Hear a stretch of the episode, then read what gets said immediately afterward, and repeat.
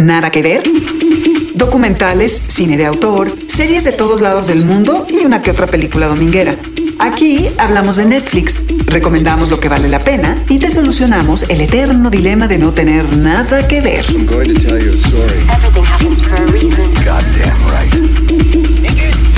Nada que ver, un podcast original de Netflix. Ha llegado la hora de ser prácticos.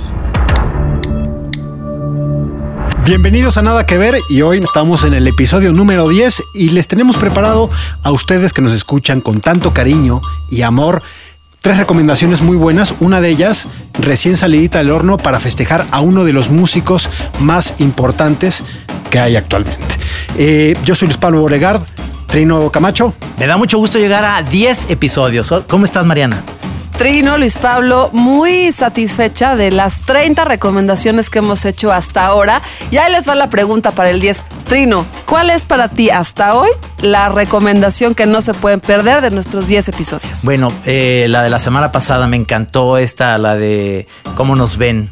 When They See Us. Sí, When They See Us. Se Esta serie ficción Sí, a de mí me dejó episodios. y ya la volví a La ver otra año. vez. Sí, la del año hasta De- ahorita. Del 1 al 10, esa es la que So tú far, so far, digamos, hay que pronto. esperar lo que venga. De, viene una de Scorsese, obviamente que es de mafia. Esa me estoy muriendo de ganas, pero hasta ahorita es esta. Luis Pablo Oregar. Pues yo me quedo, yo creo que Oldie, la de Struggle, el documental sobre este eh, artista polaco que me descubrió muchas cosas que no sabía y eso es lo que el, el buen sabor de boca que te dejan los documentales. ¿Y la tuya, Mariana? Homecoming, obviamente. Ah, ya sabía, la ya sabía. reina Beyoncé sigue ¿Qué? siendo Sí. de mis eh, películas documentales favoritos hasta ahora, aunque también When They See Us está ahí en la cumbre. Es como para dos momentos distintos. Sí. Oye, pues ahora que lo mencionas, estuve pensando mucho en ti porque dije, ah, pues ahora sí tú traes a la mesa a Beyoncé, pues yo traigo a Bob Dylan. Es una de las cosas que vamos a hablar Sí. aquí, que es Rolling Thunder Review, un documental sobre Bob Dylan, nada más ni nada menos que firmado por Martin Scorsese. Esa va a ser eh, pues una de las cosas que tenemos aquí. Traemos un show de cocina, The Chef Show, de John Favreau, que hace películas de superhéroes y hace películas eh, íntimas y comedias Y hace buenas barbacoas también. Y yo traigo a la mesa una de las series que hace que me conecte a la plataforma cada sábado. Nos consta. Billions. Nos consta. Sí. Billions, cuarta temporada que está a punto de terminar. Y vamos a hablar de lo que es el bien y el mal para esta serie estadounidense. Pero ¿por qué no te arrancas, Mariana, con la serie de cocina para abrir apetito? Abrimos apetito con The Chef Show. The Chef Show, serie documental, serie de cocina, serie de viajes. Estrenó su primera temporada de 8 episodios el viernes 7 de junio en Netflix. El guionista, director de películas como The Avengers, John Favreau, y el chef Roy Choi, hablan sobre comida dentro y fuera de la cocina, junto con chefs reconocidos y celebridades.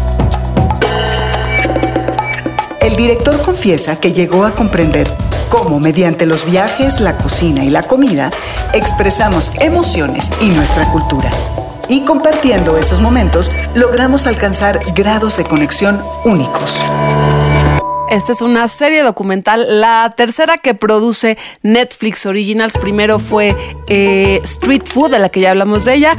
eh, Historia de dos cocinas, que es un documental sobre la cocinera, la chef mexicana Gabriela Cámara. Y ahora tiene esta serie que es para aprender a cocinar, para aprender mucho sobre cocina en Estados Unidos. Podríamos decir de que es una serie de viajes también y es una serie sobre la conversación, sobre buenas charlas, sobre buenos amigos alrededor de la comida. El guionista, director y amante de la cocina John Favreau y el chef Roy Choi, que ya habían hecho dupla en otras películas, hablan sobre comida, sobre cómo hacer la comida, hacen comida y se van a experimentar diferentes tacos, garnachas, barbecues, food trucks a lo largo de Estados Unidos para algunos episodios y de pronto invitan a la mesa a reconocidos y famosos y celebridades que se van revelando a lo largo de los episodios. Es una serie eh, como a largo plazo, como a largo aliento. Tiene uno que dejarlo cocinar como buena carne, como buena barbacoa, porque se toma su tiempo, John Favreau en cada uno de los episodios, en contarnos, por un lado, las historias de estos platillos muy comunes en Estados Unidos, como es una hamburguesa, como es un barbecue, y también se toma el tiempo para cocinarlo. Entonces, es una serie para ir catándola poco a poco. Inclusive uno puede hasta cocinar porque le van recomendando con algún tipo de recetas.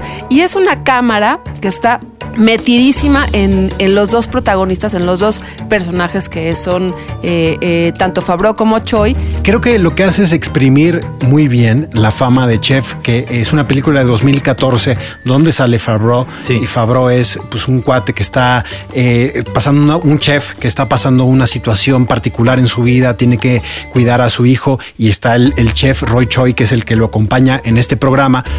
Me la pasé recomendando en todo 2014 a quien lo veía, pues una película muy cálida donde efectivamente cada vez que se ponen a cocinar, yo me acuerdo de un brisket que sale ahí, que se te, o un sándwich que no sé si se acuerdan, el, el sándwich de grilled cheese Wow. que le hace a su hijo, se te cae la baba.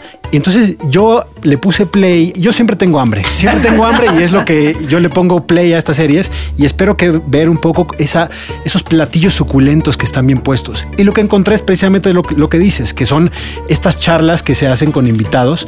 Uno de ellos, una de ellas es Gwyneth Paltrow. que Eso es lo curioso, es decir, como a veces o te encanta la comida o te encanta la charla. Me pasó en este caso de Gwyneth Paltrow, que es curiosísimo que le dicen, oye, ¿tú qué saliste cuando saliste en Spider-Man? Y dice, yo no salí en Spider-Man. y están los dos de, sí, claro que sí, saliste en Spider-Man, acuérdate cuando salías tal, tal, tal, tal. Y dice, ah, sí, cierto, sí, cierto, salí en Spider-Man. o sea, ya se le perdió el, número. Como a le- todos los ya que se le vemos Avengers. cuenta, ¿no? Sí, yo, me- yo sí me lo dices, yo también digo, porque los que se clavan en Marvel, y esto es, eh, John Favreau es el mero, mero productor de todas las películas de Avengers, y es el que, es el que le volvió a, a la vida a Robert Downey otra vez. porque- En Iron Man. Exactamente, Él él, lo escogió. primera La de 1, Iron la Man. 2, la 2, las dos, ¿no? Sí, La- pero él, dos. él lo rescató de, de donde venía. Este, realmente nadie lo quería contratar porque las, las- la- el tema de adicciones de Robert Downey. Y él dijo: Yo confío en él. Tenía denme la, denme la oportunidad. Y lo, y lo ayudó. when we all come together for a meal, you appreciate it because it doesn't happen all the time. Hey, Tom, that looks like your first oyster right there. That one right there, that particular one. Now you just slurp it down. Yeah. Oh, really good. How do you know when that's done? I'm looking at the cheese, I'm looking at the bottom. I saw you and Chef making that grilled cheese sandwich. That's why I'm here. That's crazy. Y para esta serie de Chef Show los trae a la mesa tanto a cocinar como a conversar. Entonces está Gwyneth Paltrow, pero está Robert Downey Jr., pero está Tom Holland, pero está Kevin Feige. A mí un episodio que me gustó muchísimo fue Robert Rodríguez, porque francamente jamás hubiera pensado que Robert Rodríguez podría ser un buen cocinero por un lado, un buen anfitrión, porque además los Sí. lleva a su casa. Entonces, tomemos en cuenta que John Favreau es esto, es un director, hace grandes historias y de pronto se le da la gana de ponerse a cocinar con sus cuates. Bueno, a Sí. cortar verduras, a cortar verduras, porque ya vimos que el que es Roy, Rob Choi es el, Es el que hace es todo. el que Pero Pero cocina. acepta, siempre tienes que tener un cómplice que realmente sea Sí, el que Pero- realmente haga pero la lo chamba. que hace muy bien es que él sí come, porque no sé si lo has visto, de cuando hizo Iron Man 1 a ahorita, pues es, un ropero. Es le un ro- gusta comer. Le gusta comer Claro, muchísimo, le gusta ¿no? comer. The Chef Show, una serie documental de ocho episodios. Ya la pueden encontrar en Netflix y es para que se echen un episodio cada fin de semana porque hay recomendaciones, hay recetas e inclusive pueden experimentar con la cocina. Nada que ver. Un podcast original de Netflix. Y después de hablar de esta entradilla, vamos al plato principal, ¿no? Vamos a realmente a hincarle el diente a lo que estábamos esperando, Trino Camacho. Rolling Thunder Review de eh, Bob Dylan, una historia de Martin Scorsese. Rolling Thunder Review, una historia sobre Bob Dylan, realizada por Martin Scorsese.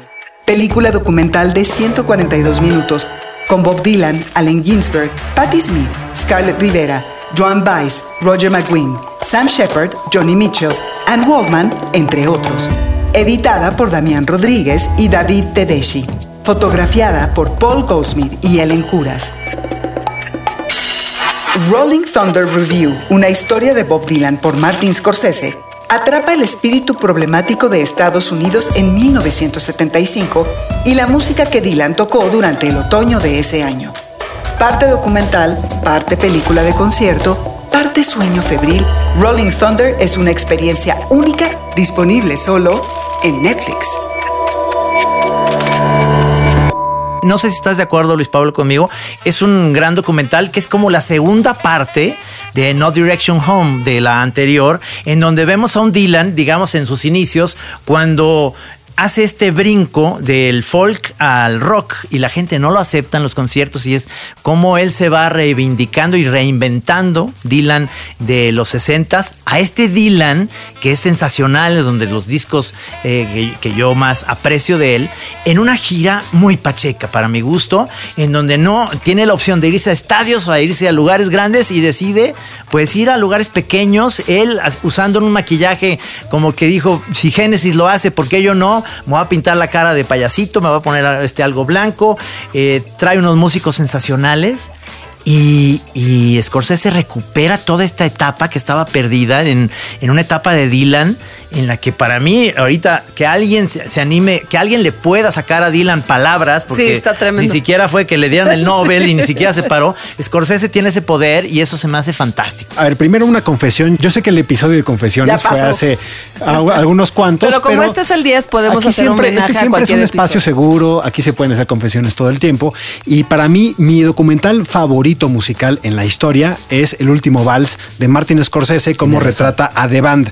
Entonces, yo me la pasé viendo los, las dos horas 20 minutos que dura este, como un niño en una dulcería. Es decir, me encantó, me encantó. Tengo que aceptar que eh, tarda en arrancar, Sí, porque no lento. sabes cómo te va metiendo y, y yo creo que es una de las provocaciones que hace Scorsese. Sí, totalmente. Y que, y que él se rinde un poco a, es autorreferencial a los documentales musicales que él había hecho. Es un ritmo setentero Sí. total.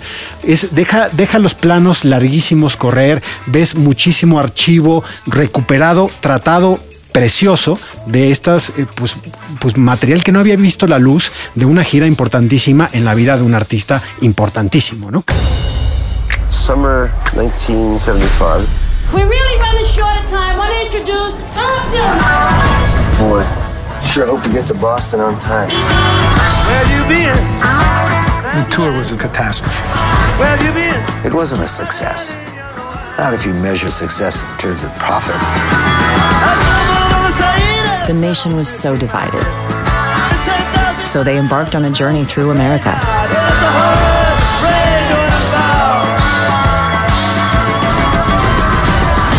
Un tour que fue de 1975 a 1976, el tour Rolling Thunder.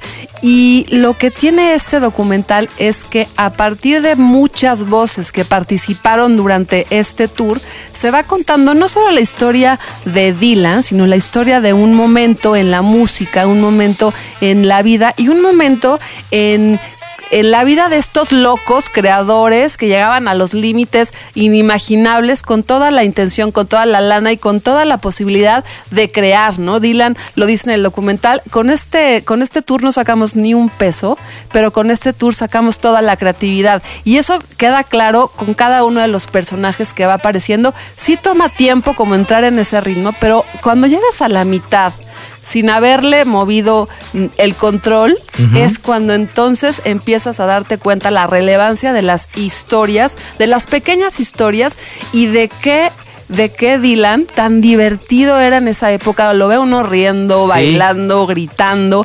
Mi momento favorito es cuando aparece Joan Baez, Sí. esta que fue su posiblemente pareja, pero con una claridad de lo que pasó en ese momento, con una eh, con un temple y con un carisma. Eso está más o menos a la mitad del documental, que va amarrando todo lo que pasa anteriormente con todos los otros genios y locos que acompañaron Es como a la Dylan gira- en ese tour. La gira de unos juglares, que además con una idea muy particular de cómo arrancan, donde llegó el, el Mayflower, que es este barco de que llegó desde Inglaterra a Estados Unidos en el año del Bicentennial, que fue pues, una- una- un festejo muy importante de los estadounidenses.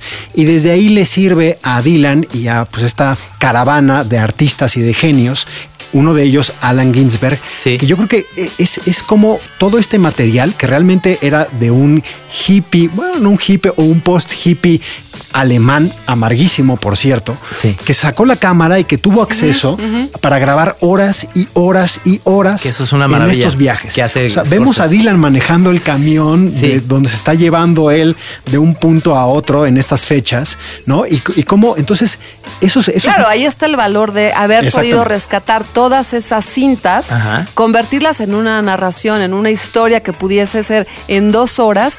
Y estas cintas lo que tienes una intimidad brutal. Hay una, hay una increíble en donde una de las, ¿qué será? Galanas o una de las mujeres que estaba de fans ahí con Dylan, revela cómo Dylan le empieza a hablar del concepto de matrimonio. Pero, pero se lo dice así como en una cosa de secreto que yo me pregunté. No, se la topó ¿cómo ahí, ¿no? Había una- pero ¿cómo había una cámara ahí?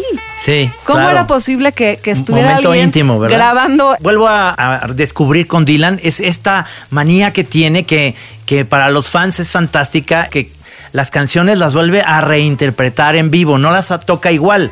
Y yo que hago una imitación de Dylan, según yo que Answer my friend, in the wind, answer my friend. Ah, es blowing in the wind, pero no la está cantando igual. ¿Por qué me estás haciendo esto, Dylan? Si te vine a ver en vivo y pagué los boletos. Yo rescato toda esta parte de lo del experimento estilo lo que lo que me decía Gis vamos a hacer las cosas pero no en grande. Hay que hacerlo en chiquito. Esto de que se arriesga a que de repente pues no hay tanto público y no es tan receptivo y estás en tu mejor momento. O sea Dylan en el 75 en su mejor momento y, y decide hacerlo en pequeño decide no. Esa es la grandeza que yo rescato de alguien que dice no me importa la fama me la estoy pasando cachetona y me la voy a pasar muy No me bien importa la fama, ni aunque me gane el Nobel que le dieron en el 2016. Y qué privilegio, Luis Pablo. Me da un poco de envidia, la verdad, que pudiste platicar con el escritor, melómano, locutor y sobre todo muy, muy, muy conocedor de Bob Dylan, el gran escritor mexicano Jordi Soler. Aquí va. Ni hablar. Una conversación con los protagonistas más influyentes del mundo del entretenimiento. Jordi Soler, poeta, comunicador, amante y conocedor de música, una de las voces literarias más importantes de su generación. ¿Con qué disco de Dylan te quedas, Jordi? Tengo que decir que soy fan de toda la vida de Dylan, que do- dos de mis discos de cabecera son um, Blood on the Tracks y Blonde on Blonde.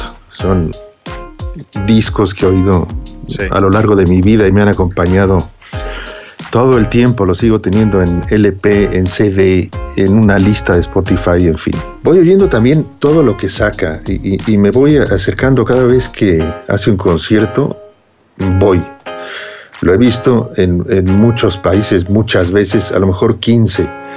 Hay giras que me gustan más que otras y discos que me gustan más que otros, ¿no? O al, al más blusero que últimamente hace unos bluses eléctricos brutales ya con la voz muy tocada, tocada por la electrónica, quiero decir que me parece un gran acierto, ¿no? Es un cantante tan extraordinario que se puede dar el lujo de tener esa voz, ¿no? Que es una voz que si no fuera un cantante extraordinario, pues sería impresentable para grabar un disco. Sin embargo, se impone su talento. Dylan está lleno de rarezas. Ah, Supongo que si eres un, un genio de ese tamaño, pues estás llamado a hacer rarezas, ¿no? Para eso son los genios, para hacer rarezas. También aquella gira que hizo con The Band, Sí, claro. ¿no? Toda eléctrica cuando él ah, venía de otra tradición. Y como era Bob Dylan, se hizo un, un álbum larguísimo y además estupendo. Ese es otro de sus álbumes que sigo oyendo, ¿no? Donde descubrimos a, a otro Dylan, vamos, era capaz de cubrir todo el arco del rock. Cuando ganó el premio Nobel, lo primero que pensé fue que se trataba de una competencia desleal. Dylan tiene una cámara de resonancia a la que no puede aspirar un escritor. Yo publiqué un artículo muy a bote pronto porque acababa de pasar y luego vas oyendo opiniones. Hubo gente que protestó mucho por ese artículo, ¿no? Sobre todo porque lo escribía yo que se supone que soy un fan de Dylan. Y lo creo, por supuesto. De hecho, la mayoría de las canciones de Dylan no se sostienen solo leídas, ¿no? Como es natural. Son obras escritas para ser cantadas, necesitan del apoyo de la música. El gran poema, si tú lees a Walt Whitman, no necesita música porque ya la tiene incluida. Sin embargo, Dylan, digamos que en el ancho de banda de su poesía, deja siempre un espacio para la música. Por eso no son poemas terminados. Por eso no se pueden leer como si estuvieras leyendo a, Neruda o a Guidobro o a Octavio Paz. No se trata de una poesía tan terminada como la de estos poetas que he mencionado. Es un texto que deja espacio para la música que después va a completarlo, o quizás al contrario, a partir de una melodía compone la letra. Yo creo que ese es otro tipo de arte, ¿no? No, no todos los poetas pueden hacer canciones, ni todos los músicos son capaces de escribir versos decentes. Déjame también preguntarte, porque es algo de lo que vemos en el documental, que es como si esta influencia que siempre ha tenido Dylan sobre los escritores, poetas, el mundo literario. Por supuesto que tiene su equipaje literario, ¿no? Eh, y sus grandes aficiones y sus, y sus lecturas importantes, por supuesto. Y desde luego que también todos los escritores queremos ser Bob Dylan. Ay, nada más. Jordi Soler lo confiesa. Todos los escritores quieren ser como Bob Dylan. Y momento que me encantó por su desparpajo, por su inteligencia y porque está que parece de 17 años, es cuando aparece Sharon Stone, que nos revela, nos vamos a decir, dos momentos, tres momentos que tuvo ahí con Dylan que, que a uno también lo sorprenden. Y, y Sharon Stone tenía 17 años en ese momento, hoy sigue igual de impecable, guapa y hermosa y muy inteligente esta. Pero no Dylan, Esta ¿verdad? actriz. Dylan Pues, no, Dylan yo cada quedo- vez no, está más oscuro. Pero yo me quedo con dos cosas. Uno de ellos es el episodio donde está Johnny Mitchell cantando en la casa de Gordon Lightfoot en Toronto, donde canta una versión Sí, sí, sí, sí. espectacular de una de sus canciones eh, más conocidas, que no vamos a revelar para que le pongan play y lo vean ustedes mismos. Una intimidad increíble. Y la otra, sí, así simplemente, la entrevista que consigue Martin Scor- Scorsese con Bob Dylan. Es la primera que, se, que ha dado Dylan después de 10 años, donde se pone frente a una cámara y cada cosa que dice es una genialidad. Le dicen, ¿qué ha quedado de la gira del Rolling Thunder? Dice, nada, Nada. solo cenizas, ni siquiera cenizas. Nada. Así, es decir, todo esto de la memoria le vale madres. Solo cenizas hallarás de todo, dijo. Pues un documental que pueden ver en las plataformas y algunos suertudos la podrán ver en algunos cines de Los Ángeles y de Nueva York porque el señor Scorsese Obviamente. quiere que esté nominada a los Oscars. Sí se me antoja verla en cine eh, también. Sí, claro. Sí. Imagínate como en un buen audio, ¿no? Es decir, yo que lo escucho en, en- en la bocina del iPhone. No, pero no, ya se puede ver en, en Netflix, se ve espectacular. That's the story of the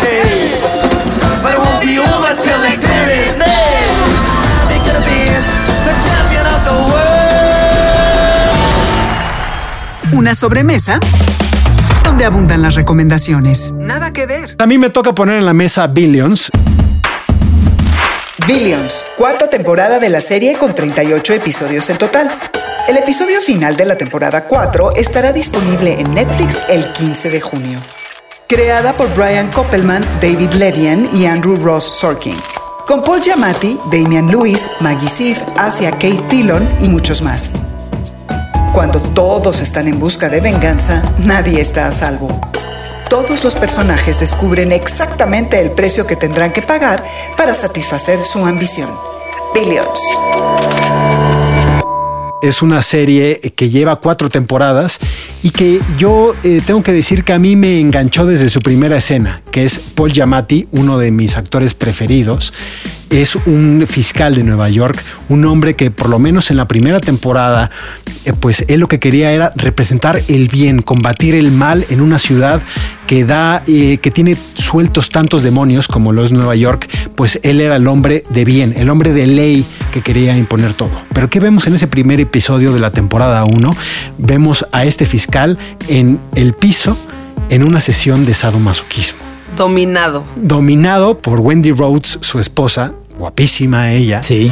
Y que a partir de ahí se empieza a eh, pues destrabar una narrativa muy interesante donde vemos que Wendy trabaja para el archienemigo de Paul Giamatti, que es Axelrod. Bobby Axelrod, que es este eh, actor Damien Lewis, quienes ustedes probablemente vieron como el terrorista de Homeland, en uno de los personajes pues más carismáticos y también eh, ambivalentes éticamente. Y aquí yo creo que repite un poco esa fórmula eh, en Billions, lo que son las cuatro temporadas, porque hemos visto cómo van y vienen eh, pues estos personajes en lo que uno cree que es el bien y el mal. Borran cualquier frontera ética y vemos que el bueno de la primera temporada es el malo de la tercera y cómo se forman alianzas que uno no, no, ve- no veía venir.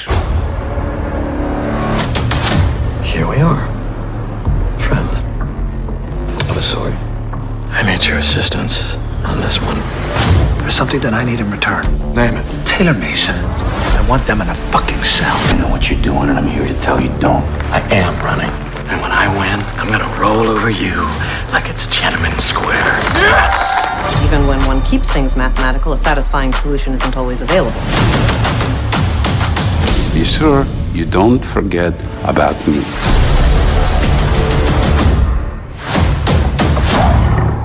Es una serie que trata sobre el poder, el poder económico, el poder político, el poder sexual y sus distintas maneras de alinearse. A mí me, me- llama mucho la atención Billions y que tenga tanto éxito esta manera de, no de encontrar los matices, como dices tú, Luis Pablo, en acciones que podrían ser tachadas eh, simplemente como erradas o como incorrectas o no adecuadas, pero que todos estos personajes van encontrando la manera de justificarlas para que en la historia tengan una, una alineación y entonces no digas tú este cabrón o este, porque todo tiene un sentido más adelante. Es una serie que en cada uno de los 38 episodios te mantiene eh, con curiosidad de hacia dónde políticamente van a operar todos estos personajes, todas estas historias. Y es de largo aliento, es una, una serie que ya lleva cuatro temporadas sin que se caiga, porque eso también ya es difícil. Ya hemos visto algunas que por ahí en el camino, pues ya la cuarta Ya pues, ya se nos perdió. renovada para una quinta. ¿eh? Y que ahora, bueno, estamos, este, todo el mundo está esperando a que salga el siguiente episodio, lo cual a mí también me, me encanta que es esta, esta manera de ir dando la historia poco a poco y no que te la pongan ya toda de completo y te regresa a, a- a la televisión, al suspenso, a estar eh, pues, atento y novedad. pendiente de tu, de tu serie. En esta temporada, dos episodios antes, hay una referencia buenísima, incluso hay una toma que es exacta del silencio de los inocentes. Paul Giamatti va a ver a un amigo que él, a su amigo lo metió a la cárcel y toda la referencia que hace cuando él llega es eh, como lo está esperando, es el parado hasta de Anthony Hopkins y, y lo ve y empieza la referencia de que lo quiere, le quiere sacar información para una, necesita la ayuda de él, aunque él lo haya metido a la cárcel. Y toda es el diálogo, hace cuenta que es otra vez el hacen un chiste porque hasta el final digo no lo voy a decir pero le dice al oído eh, Yamati el, el nombre no este me encantan esas referencias. Yamati eh, pidió en esta todas estas temporadas vivir en una casa que está el set casi enfrente donde él trabaja. Entonces él se quiere ir a su casa inmediatamente que no hay un chofer ni nada sino a su casa. Y él se compromete muchísimo en, en- en- en sus papeles. Me encantan los diferentes eh, registros que tiene Paul Giamatti en diferentes partes. Cuando hace a veces esos malos de caricatura no me gusta nada pero aquí está muy contenido muy muy bueno lo que le pasa a Billions es que está bien investigado y todo el equipo de guionistas lo que ha hecho es una buena, muy buena investigación que justo no se queda en lo superfluo de toda esta capa de poder económica y política y por eso uno les cree. Pero al, al- al mismo tiempo, es decir, a mí me gustan las series políticas y creo que si te gusta Suits, si te gusta la serie de abogados como The Good Wife, te va a encantar Billions. te va a encantar Billions porque es esta relación del poder y de cómo se usan las alianzas y a veces se tienen que traicionar esas alianzas para conseguir lo que tú quieres. Pero un poco lo que decías, Trino, de los guiños, me encantan. A mí este personaje, el de Taylor Mason, que es Isha Kate Dillon, esta actriz, que por cierto, yo creo que es de los pocos eh, personajes de las series más grandes que ella está interpretando pues, un rol no binario. Y ella siempre, de pronto, los guionistas hacen que ella hable o su personaje hable con letras de canciones de los ochentas. Entonces, eh, tiene eso, tiene otras de las cosas que te enseñan los, los rincones pues de la élite, del 1% de Nueva York. A veces se van a la pizzería, que si comen eh, cangrejo de Joe's de Miami, te hablan de ferias de arte, te sacan a los coches que pues a nosotros no, no nos alcanzaría a comprar nunca. Y eso lo hace, son realmente detalles muy tontos, pero son, No, son llamativos. pero y hay- La perversidad de la venganza, ¿no? Cómo Exacto. se están siempre haciendo los complots más enredados para chingarse al otro, o sea, el enemigo. Entonces, eso yo creo que eh, te mantiene y también mantiene un ritmo a los guionistas que habrá que ver si lo mantienen para la quinta temporada, que es la del próximo año, una serie que se transmite en Showtime, pero aquí en América Latina vemos en Netflix. Me da mucho gusto, Luis Pablo, que lleguemos al episodio 10 para hablar de esta serie, porque sí. La luché, la sí luché. Es de tus favoritas. Nos consta. Tino y a mí, que, Sí. eh, que, que- que cada Todo el tiempo que estamos billions, intentando en la mesa Desde estábamos la primera, esperando desde el- este Hoy no, no podemos hablar. Sí, claro. No, Pero pues, hoy en el 10 es un buen homenaje a esta serie que tanto te gusta. Muy bien, pues eh, por eso hay que celebrar este episodio Celebremos. donde les hemos traído nada más ni nada menos que a Bob Dylan con Martin Scorsese, Billions y a The Chef con John Favreau que ha hecho también una carrera en otro tipo de cine muy interesante que es que se realmente se ha apoderado de toda la industria cinematográfica que es el universo Marvel. Y ahora ya es un género de comida, de cocina, de viajes, que pues abre todo un panorama para la generación de contenidos. Y hay mucha gente que nos gusta estar viendo porque somos muy malas, muy malos chefs, como es mi caso. Sí. Y bueno, inspirarnos a ver si un día nos sale unos barbecues así de buenos como de Ojo, Chef eh, Show. ojo de John Favreau, otra Show. cosa. No nomás es el universo Marvel, que es el universo, es el universo Disney, porque él dirigió El Rey León Sí. y eh, El libro de la selva. el libro de la selva, o sea, y está, está, por, en ese. Está por dirigir a una, una nueva Star Wars también. Y como se acerca el verano, llegamos al número 10. Este podcast, nada que ver, abre los micrófonos a la gente que nos escucha semana con semana, porque vamos a estar dedicando eh, episodios especiales. Podemos hacer un especial sobre comedia, podemos hacer un especial sobre dibujos Me animados. encanta. ¿De qué les gustaría a ustedes de que hiciéramos un especial para el verano? Escríbanos a las cuentas arroba NetflixLat eh, con el hashtag nada que ver, a las cuentas personales de Luis Pablo es Arroba Luis Pablo B. Arroba Trino Monero. arroba Emelinares Cruz y díganos qué especial quieren que hagamos en Nada que ver, el podcast original de Netflix. Nos escuchamos el próximo jueves aquí en Nada que ver. Esperen, este episodio todavía no se acaba. Una sorpresa. Los de adentro. Martin Scorsese, director. Sí, así con mayúsculas. It's so intense and it's so personal. How do you how do you talk about something that was 40 years ago? Music is such an important part of my life, my creative life, personal life. I was aware of the music, and uh, very often I'd go to a concert if I could. I only saw, I think, Dylan in concert once or twice, maybe. That's it, in all these years. My concentration was on cinema, cinema music, cinema literature, cinema. Este es Martin Scorsese, que comparte por qué decidió hacer un documental sobre Bob Dylan. Rock and roll was there was doo wop, there were other things, but somehow it was all popular music. It was captured in a way that I don't think has ever been equaled. The key was staying on the performer, because all the beauty and the magic and that, that element of the music that transcends, you know, the situation comes from the performer. I was drawn into the uh, that music world, so to speak, with the last waltz. It's as if it seems to me that after certain performance, certain songs, especially as the concert moves on and they warm up, it's like being around in a prize fight, and they all got through it. They all got through it. Okay, take a break. Round five, you know, and they go back in, and then they soar. They take off, and I, let's capture that. Let's capture the essence of who they, of that beauty of their, um, of their art. It's like a wild spiritual experience when it's really cooking, you know. So in a sense, the footage that we were able to utilize in, in Rolling Thunder is shot by some incredible director cameramen, Dave Myers, uh, Howard Hawk, and a few others. Here, the Rolling Thunder review, which I didn't know much about, but I sensed that there was a negative response to this tour.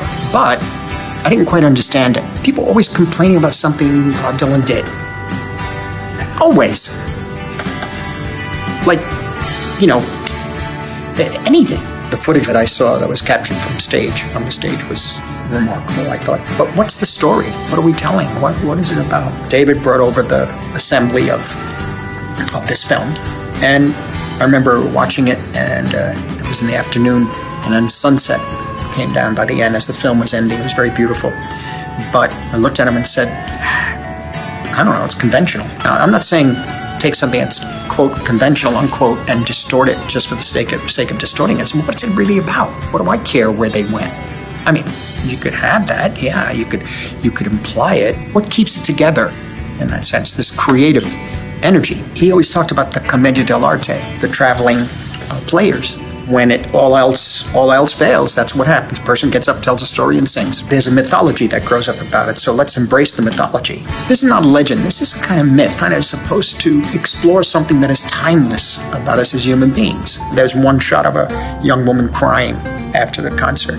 To have something that touching, that, that moves you so much, that was real at that time. It's nothing to to uh, ignore that if something could move us, make us think, make us feel before you think even, that should that's something that has to be preserved and has to be captured and be reminded. Audiences today have to be reminded of what that's possible. When they say, well, directors make create magic. Well, not really. I mean, it's more than that. I don't see it as magic as directing films. I see that as uh, the nature of film. There's an element to the tour that has a sense of fun to it. It's doing something to the audience, uh, opening their minds so that they don't expect the normal thing, um, the, the conventional. Uh, eh, eh, you don't you don't make it predictable. Si quieren ver esta conversación de Martin Scorsese, asómense a las redes de Netflix. Ahí la encontrarán. Cada semana, tres recomendaciones en una conversación de sobremesa. Nada que ver. Un podcast original de Netflix.